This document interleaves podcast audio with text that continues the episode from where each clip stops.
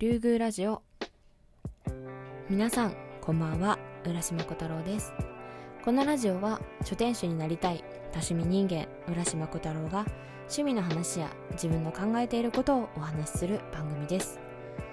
えー9月も最終週にかかりもうすぐね10月になろうとしていますが皆さんいかがお過ごしでしょうか？まだね暑いですね。まだ半袖であの日々過ごしております。で、えー先週はですね月曜日お休みがあり木曜日もお休みがあったのになぜラジオを上げていないんだ浦島ということを思われてる方ももしかしたらいるかもしれないんですけど本当に申し訳ございませんでした。あの土日月の3連休でなんだろう日曜日あたりから体調を崩して休んでました。本当に。申し訳ございませんでした。そう強くなりたいです。強くなりたいです。頑張ります。最近はねあのチョコラ BB ライトっていう瓶のあのコンビニとかにも売ってあるあの瓶の栄養剤？栄養ドリンク？を箱買いするようになりました。よくないですね。そう。ちょっとねスポーツの秋とも言われるね季節がやってきますので少しでもね体力をつけようかなと思います。で今回何をねお話しするかというと、え本の紹介をしようかなと思います。で、えー本の紹介なんですけどこれから紹介する本があの映画じ映画化された作品でもとても有名で有名で結構評価が高い作品なので、まあ、どっちもちょっと映画にも触れつつね原作の方を紹介していけばいいいければいいかなと思っておりますので最後まで聞いていてくださると嬉しいです。では早速参りましょう、えー今回紹介する、えー作品は宮部みゆきさんの「ブレイブストーリー」という作品です。でこれはですね2003年に出版された作品でその3年後2006年に、えー映画「ブレイブストーリー」が放映されてます。で映画はね多分ね結構見たことある方多いんじゃないかなと思ってて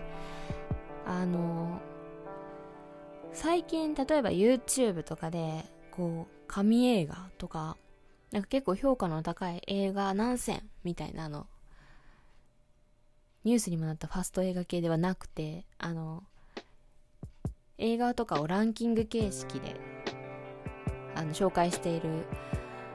チャンネルをね1個見つけたんですけどそこでもねあのアニメ映画で「ブレイブストーリー」が結構上位にねランクインしてたのを見たのでやっぱ結構評価の高い映画なのかなっていうふうに思ってるんですけど今回はその原作の方をご紹介しようかなと思います。ざっくりのあらすじなんですけど渡るっていう小学5年生の男の子がいてでそのお母さんがねちょっとお母さんを救うために別の世界に行ってえっと、キキーマっていうトカゲ人間だったりミーナっていう猫の獣人の女の子とかと、えー旅をしていくっていうお話なんですけどそこにねもう一人みつるっていう男の子が出てくるんですよ。でまあそのみつると渡るのなんだろう対比とかあとはそのみつるが望むもの。で渡るが望むもの。そしてそのえー、渡るがお母さんを救うためにその別の世界の女神様にお願いをしに行くっていう話なんですけどその女神様は一人しか救えないんですよ。なのであのみつると渡るどっちの願いを叶えるのかもしかしたら別の人の願いを叶えるのかそういうねあの要素が詰まったファンタジー作品となっております。でまあ2003年に出てるから相当前の作品なんですけどじゃあなんで今ねご紹介したのかっていうともうねなんだろう。まあ読書の秋っていうのもありますしでブレイブストーリー原作はねちょこっと長いんですよ。長いんですけどすっごい読み応えがあってめちゃくちゃ面白いのでぜひ読んでいただきたいなと思って今回ご紹介しました。で映画もねストーリー的には全く一緒というかあの流れはねほぼ一緒なんですけどそのなんだろう。映画は映画のいいところはあの小学生小学生低学年ぐらいかな。でもこうすごい楽しめる。うん。あんましシリアスというかあんましこう重たかったり伏線だったりそういったものをねそこまであの盛り込まない。あくまでも渡るの物語。っていう風に重視してるのでブレイブストーリーを例えば映画から見てそっから原作を読むっていうのがすごいあのいい流れなのかなっていうその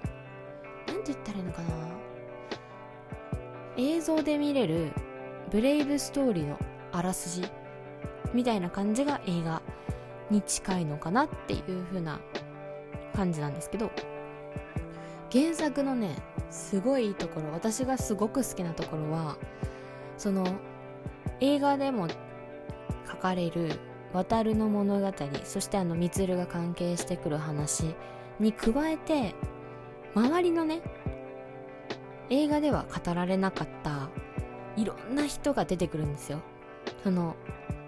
えー、別の世界でもその渡るがもともといた今のこの世界現世なんですけど現世でもいろんな人が出てきて例えば渡るの同級生だったりとかあとはねえっと向こうの世界の自警団だったかな。なんかその、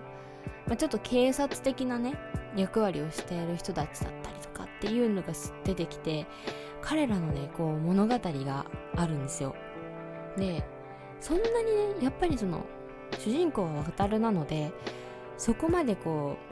うその人たちが本質となってっていう風にはならないんですけどでもあこの人ここでもいたよね。あここでも手を貸してくれるんだとかなんかねそういうその渡るの周りにもこうつながりがあって輪があってそれがこうどんどん広がっていってみたいなのをすごくね感じれるのでファンタジー映画でいうファンタジーよりはちょっとねリアルに寄ってるようなあの雰囲気がすごい好きです。であともう一つね好きなのがあの映画とね原作のラストが違うんですよ。で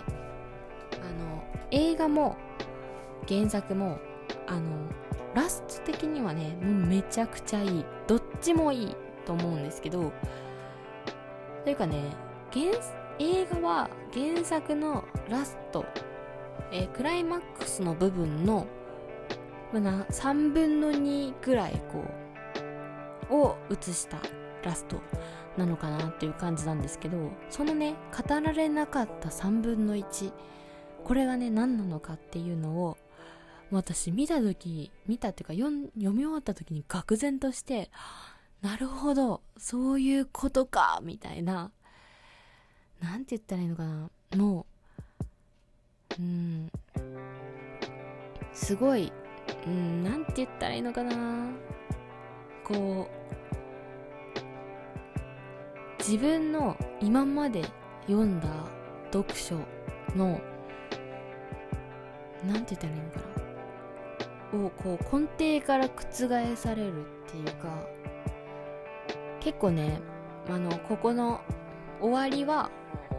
ラスト終わりました。あじゃあこの話は終わりですね。っていう話が私の今その当時までのね中で多かったんですけどなんかねあこの先にもねやっぱり物語続くんじゃないかなっていうどう続くんだろうっていうのを考えさせてくれたラストだったのでそれはねすごくねあのぜひ読んでもらいたいなと思って今回ご紹介させていただきました。もうねあとねあの個人的に私単行本文庫本よりも単行本の大きい本ですね。をあの読むのが個人的にすごい好きなんですけどあのブレイブストーリーの単行本の表紙のデザインがめちゃくちゃいいのでぜひ、えー、見てみてください。多分ね単行本は絶版になってるのかな？けどあの多分ネットとかで調べたら出てくると思うんでもしね単行本気になる方は手に取っていただけるとこう自分がね言ってたこのデザインの良さっていうのがわかるんじゃないかなと思います。今回ね結構